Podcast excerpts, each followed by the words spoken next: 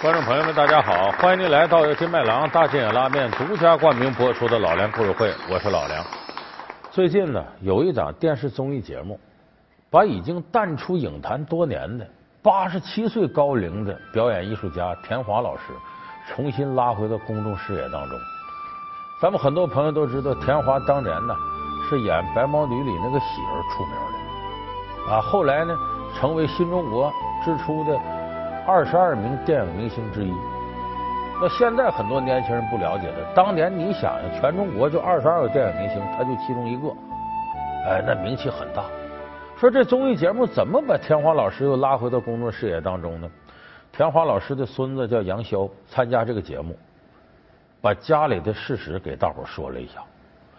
说从两千零八年以后啊，田华老师的家里出了四个癌症患者。七年前，田华老师的小儿子得了肺癌；三年前，田华老师的老伴儿得了肝癌；然后，三个儿媳妇里头俩儿媳妇得了乳腺癌。那么说，这个年龄的人，家庭遭遇这样的变故，这位老艺术家怎样面对生活的困境呢？哎，咱们这期节目给大伙说说，现在保持乐观的田华，他这个精神动力从哪儿来？她是电影《白毛女》的女一号，她凭借什么获得导演的青睐？她与白毛女又有着怎样不为人知的故事？田华，著名的表演艺术家，年过八旬却遭遇困境，他究竟将如何面对？老梁故事会，田华与白毛女的不解之缘。电视机前大多数的观众朋友都知道，田华老师是演《白毛女》里边这个喜儿出了名的。这喜儿的故事很多人都知道啊，被黄世仁凌辱，跑到深山里头，啊，靠吃贡品过日子，总也吃不着盐，头发变白了，所以称为白毛女。然后这个共产党打来了，把这个白毛女解救了，把黄世仁镇压了。黄世仁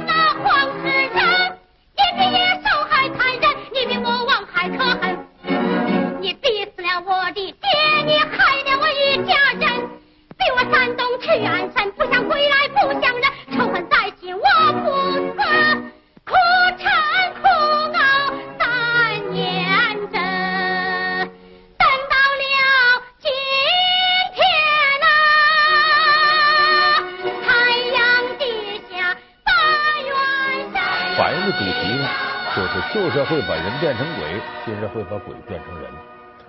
那么田华在演《白毛女》的电影呢，大伙一看，说初出茅庐的一个演员，他在演《白毛女》说田华才多大呢？二十出头。说能把这个角色演好，跟什么有关呢？田华的身世跟白毛女啊有几分相像。这个田华呢，原来名叫什么？叫刘天花。他是河北啊一个普通人家，农村的人家。他爸爸是个盐贩子，卖盐的。家里有七亩地，门会种，全家就靠他爸爸卖盐呢小生意维持生活。到后来这个兵荒马乱的嘛，生意越来越不好做。这七亩地家里门会种，就租给一些佃户。但是兵荒马乱，这个佃户来回换着，粮食收成也不好，又连年遭大旱大涝。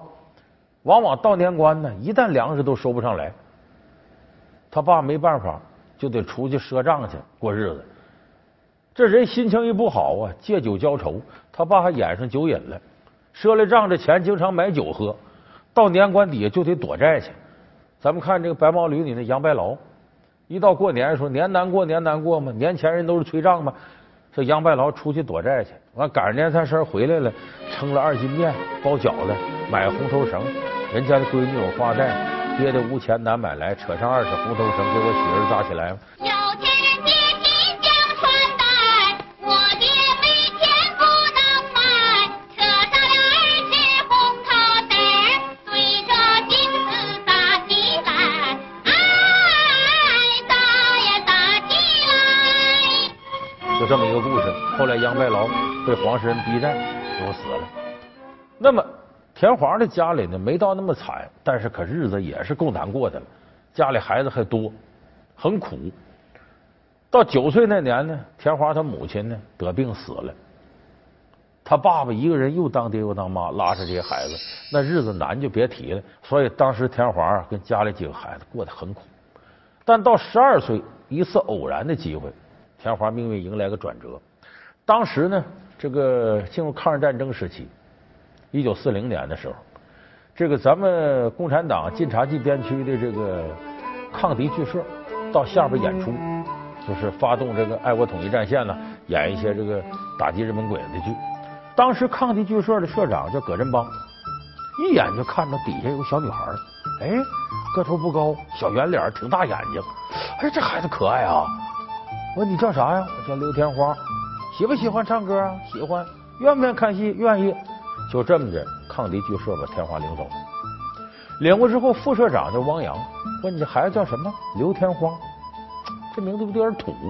再说天花是个病，你知道不？那农村人起名哪知道天花是病啊？不知道，你改名刘天花，刘天花就叫天华吧。就这么的，副社长汪洋给起的名。自此之后，艺名就叫天华。然后呢，就跟着抗敌剧社各处走演出，因为这里头需要小演员嘛，他就上台演戏。那个抗敌剧社是各处游走的，基本不在任何一个地方待三天以上，所以背着包总得行军。小孩啊，他有时候走走走不动，累了。这剧团里的大哥哥大姐说：“你别回来，我给你讲故事。讲什么呢？听过白毛仙姑的故事吗？就给他讲白毛仙姑的故事。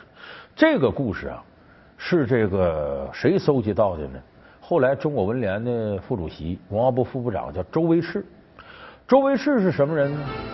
也作词作曲很厉害，有首歌他做的《雄赳赳气昂昂，跨过鸭绿江》，抗美援朝这歌他做的。他的爱人是谁呢？著名的女高音歌唱家王坤，他们两口子。这不，王坤是第一个演白毛女的吗？就是周维赤在这个下边采风的时候收集到这个故事，说是有这么一个呃，谁也不敢去，不敢见。说这庙里头啊总闹鬼，有个白毛仙姑。结果当地的这民兵不信邪呀，咱们党员无神论者呀，半夜三更就等着，真发现有个。一脑袋白头发的女的来抓着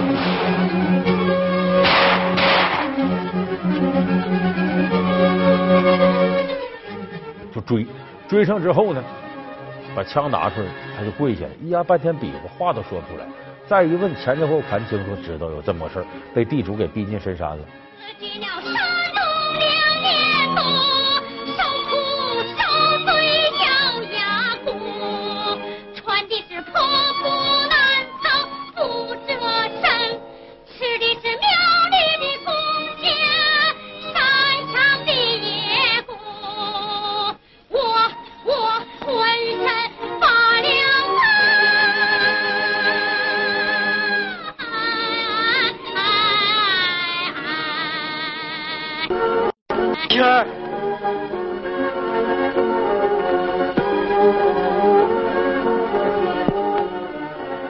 这个故事，周维是采风的时候知道回拿回来了，然后在延安呢就说这故事好一讲，当时引起了几个作家注意，就是贺敬之、丁毅。咱们学中学语文课本，你听《桂林山水》，贺敬之写的啊，祖国的江山多么美，江山多娇人多情，使我白发永不生。这都大作家，一琢磨说这个呀，活生生的教材。你看，就是会把人变成鬼，先生会把鬼变成人。我们救了白毛女。就把这个呢编成了剧。到后来呢，抗日战争结束四五年以后，这个抗敌剧社呢说咱拍一部话剧吧，拍什么呢？就拍白毛女。说谁来演呢？这个时候田华十七岁，大姑娘。这说是演这个年轻角色非他莫属啊。但是当时这个已经当了社长的汪洋说这不行，他演不了。开门拉费是嗯，好像角度这意思就是角度太少。是嫌您不够漂亮吗？哎，对，嫌我不够漂亮。嗯嗯，就说在机器面前，我拍出来我的脸呐比较平，嗯，比较没有什么棱角，不是高高的鼻子啊，嗯，这个脸眼睛啊，这个瓜子脸啊，眉毛啊，个眼睛大大的呀。就这么的，说既然把他调过来了呢，也别闲着吧，给这导演呢当场记，记个词儿啊，统计个道具啊。呃，在台下看看呢，反响怎么样啊？就这么着，田华这个时候对《马宝女》这个戏已经很熟了。一晃呢，一九四九年，这个全国解放了。四九年年底呢，有这么一天，突然间这个剧社的领导通知他，说你试个镜，选角，你试试去。去了，一看很多人他都不认识，这里头有导演，有什么其他演员。说你呀，我问你点事儿，你家哪儿的啊？我河北哪哪儿的？什么出身呢？农村生活什么样啊？你会不会种地呀？啊，我会使镰刀什么？问完了，好，来，你把这衣服换上，拿了一个这个黑布衣服，上面带白点的一个小褂，给他穿上。说你看这个，把头发重新梳梳。化妆师过来给他梳个大辫子，然后他对着镜头做俩动作。风卷雪花在门外镜子里头鲜花开鲜花插在心头上年年月月开不败哎鲜花开不败不错回去。吧他也不知道这是干啥。田花回去也不知道这要干嘛呀。到别的地方演出去把事儿就忘了。一晃呢，到年底了，突然间剧社领导通知他，说上头决定了，让你去演《白毛女》里的喜儿。你跟到剧组报道吧。说去哪儿？去长春。到那去一问才知道，这个要拍电影《白毛女》，挑中了两个人，一个叫田黄，是他；一个叫张其红。这个张其红名气当时比田黄大，为啥？人家在苏联留过学，学过正规的戏剧表演，能演话剧，能演歌剧，能演舞剧，很全面。而且南方女孩，这高鼻梁，身材娇小，比田华漂亮。一看这这女孩漂亮，就他们俩当时竞争，最后白毛女谁来演？这个导演王斌犯了难了，就把他俩这个照片定妆照啊放到办公室，白天看，晚上也看，谁演呢？选来选去，最后这王斌导演决定用田华。用当时的我们导演之一王斌的话说，就是要选我的呃农村的那个乡土的那个气质，因为这个一个人的气质啊是导演给不了的，只有你这个演员呃气质在那儿一站，人说哎。像河北人，像河北哎，像河北农村的，因为白毛女这个故事，嗯，就发生在呃河北这个山里头一个传说。太阳落，你在黄家守着我，羊儿落在。户口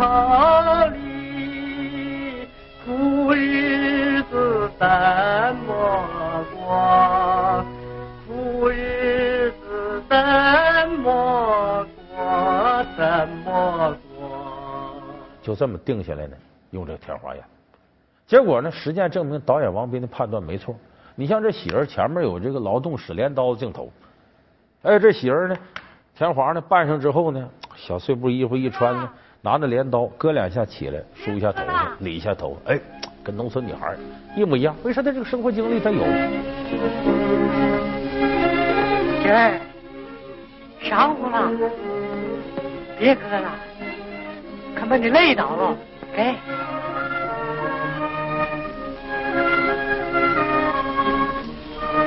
爹，你先歇着吧，我把这一篓割完了。所以导演一看行，他没有问题。要有一出戏呢，杨白劳被这个黄世仁给逼死了，躺地上死了。这田华呢，这段呢一边说台词一边哭，可是这哭的哭大劲儿了，台词都说不出来了。他为什么这么投入呢？演这个杨白劳的人叫张守文，老演员，总跟田花配戏，时间长了呀，田花跟他真就像闺女对爹似的了，就产生感情了。这张守维躺在地上，田华要入戏，想象成自个亲爹死了，哎呦，这个难受，我哭的停不下来了。我就想到这些，自个儿的父亲啊，又是父亲，又是母亲，哎呀，带着我睡觉，因为我是最小的，那种感情的人物和生活的结合，我一下子我的泪我就能出来了。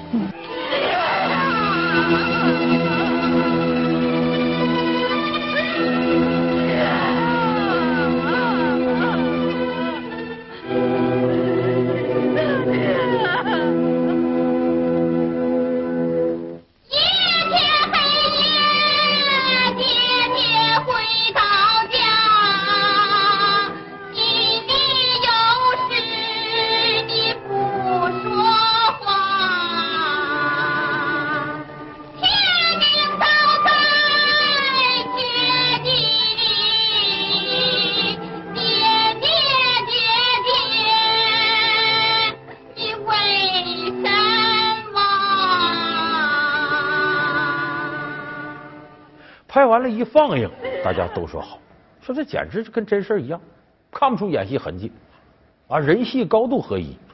这一个戏等于把田华的演绎这个脉一下给激活了。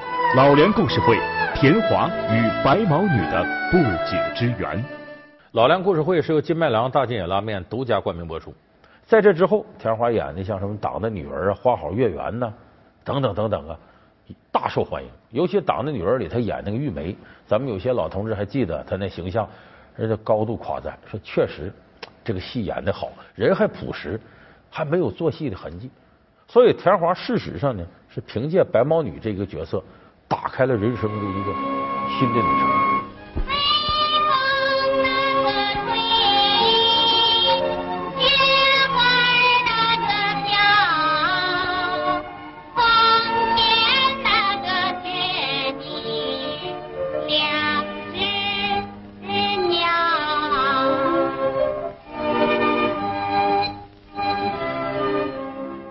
建国以后又演了这些片子呢，他周总理当时说得选选我们的电影明星啊，那里头赵丹呐，这个张瑞芳啊，秦怡呀，还有田华，就田华已经跻身新中国一线的电影明星这行列。那么在这个过程当中呢，他也是解决了个人问题。他在一九四九年八月四号呢，和来自北平的知识分子苏凡两个人呢结了婚。这个苏凡呢，本来姓杨。出身书香门第，他爷爷是原来《顺天日报》的创办人，而且这苏凡曾经跟李公朴先生同台演讲过，是个才子。俩人怎么认识的呢？可不是四九年认识的，一九四四年的时候在延安。那个时候田华多大呢？才十六。回到这个剧社呢，听屋里有人说话，那是草帘子。我们住在老乡家嘛，房子都没有，没有窗子，也没有门。就是那草帘子，我就一掀一看，哦，那个人呢，在那儿正洗脸，啊，怎么一阵凉风，一回头，呃，我们俩对视了一下，然后我就跑了。跑什么呀？就跑，啊，看完了就叫人发现了，就跑了。哎，但是这一眼呢，哎，那时候也没想更多。这叫一见钟情但没想到，呃，这一个帘子啊，就给我们定了终身了。哇，就这么好。好上是好上啊，这时候这个抗敌剧社它有纪律啊，是不准许就是你这么谈恋爱的。那会儿谈恋爱得组织批准，组织不批准你谈恋爱，你不能谈。部队不许我谈恋爱，对，因为我小，嗯，觉得我有发展前途，觉得我是一个可塑性比较强的一个演员，所以你不能够过早的谈恋爱。嗯，一谈恋爱，不管怎么也分神。嗯，哎，越这样呢，我们俩越暗地的交流。嗯，哦，所以就这样过来，没想到这一交流就交流到现在，我八十五岁，他已经是九十，今年八十九岁了。所以当时这是好事多磨，这两口子一直过到这么大岁数。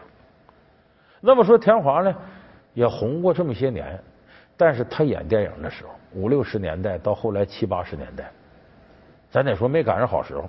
当时演电影啊，呃，叫给补贴，是一天给个一块两块的，最低时候给八毛钱补贴都有过。一部电影拍完了呢，能挣二三十块钱不错了。但那会儿人一月工资也才几十块钱，八十年代稍高点也就是几百块钱。你要是走过学，能有几百块钱以上收入。也就是说，田华的演艺巅峰期啊。没有赶上市场经济的好时候，没挣着多少钱，所以呢，他当时呢，生活条件呢和现在的大明星那远远不能比。但是田华老师呢，热心公益慈善事业，希望工程啊，什么下一代呀，关心下一代呀，积极捐款。就那一代老演员，这个社会责任感都很足。一有什么事情，宁可我自己艰苦点，我要献爱心。可是没想到呢，自己家里头遭了难了。最近我们家事情比较多。七年以前呢，我两个儿媳妇啊得了乳腺癌。这个七年以前，我的小儿子呢又突然得了肺癌，转移的头，发现就是晚期，一直到现在，今天又开始住院了，所有的药物都不行了。明天我要上医院去找主任谈谈，到底这个现在这个晚期这几天怎么度过？啊，还有我的老头也是，所以现在说实话，我真是四面楚歌，这个也是家里的里里外外一把手，也是顶梁柱。逼的田华现在呢，还得到处接活挣钱，八十七了，说接什么活呢？他也不愿意接这活。比方谁结婚了，田华老师，你能来我们登台祝福一下子吗？给我们壮壮场面，完了给个几千块钱就这活他也不愿意接。可是呢，你总得挣俩钱家里人这又化疗又什么的，需要钱。但是这个田华老师是有底线的，有个这个厂家卖药的找到他，说是我们这专门做这老年病的药，你这在老年人里头大腕啊啊！你给我们做广告。奶奶从医六十年，一条广告都没拍过。最近的一次是二零一二年，我爸爸病重的最最严重的时候，然后有一个卖药的，卖药的厂商说让奶奶拍一个药的代言，嗯，两百万。但是奶奶最后一咬牙，愣是没去。为什么呀？奶奶就说，说万一这个药查出问题了，是吧？我给。我做了代言了，我给消费者试了，观众觉得我田华做的，才相信我去吃这个药，带来不好的影响，带来这这些负面影响怎么办？我之所以有今天的成就，就是因为有观众朋友的支持，所以我要对他们负责，我也要对我自己负责。田华老师这个境界是非常高的，所以我听说最近呢有很多人呢。看了电视节目呢，纷纷表示捐款给田华老师，帮你渡过难关。但是田华老师都通过各种各样的渠道推辞，是吧？我自己努力，我不用你们可怜，自己家事我自己能担住。就是八十七岁高龄了，这么些年丰富的阅历以及心理素质，田华老师已经能做到该吃吃，该喝喝，啥事也别往心里搁。这么多年了，这些困难他也不觉得是一个天大的负担，自己扛吧。所以我说，这个老一辈的表演艺术家呀，这个个人的品格和心理素质值得我们现代人敬仰学习。我们也希望田华老师呢，能够早日度过这个难关，安享自己的晚年。一部电影十亿票房，人们为何买账？初登荧幕，大牌云集，大鹏的后台又是谁？津津乐道的喜剧为何存在两极化的争端？我们看到的煎饼侠真的算是超级英雄吗？老梁故事会，煎饼侠只有煎饼没有侠。好，感谢您收看这期老梁故事会。老梁故事会是由金麦郎大金眼拉面独家冠名播出。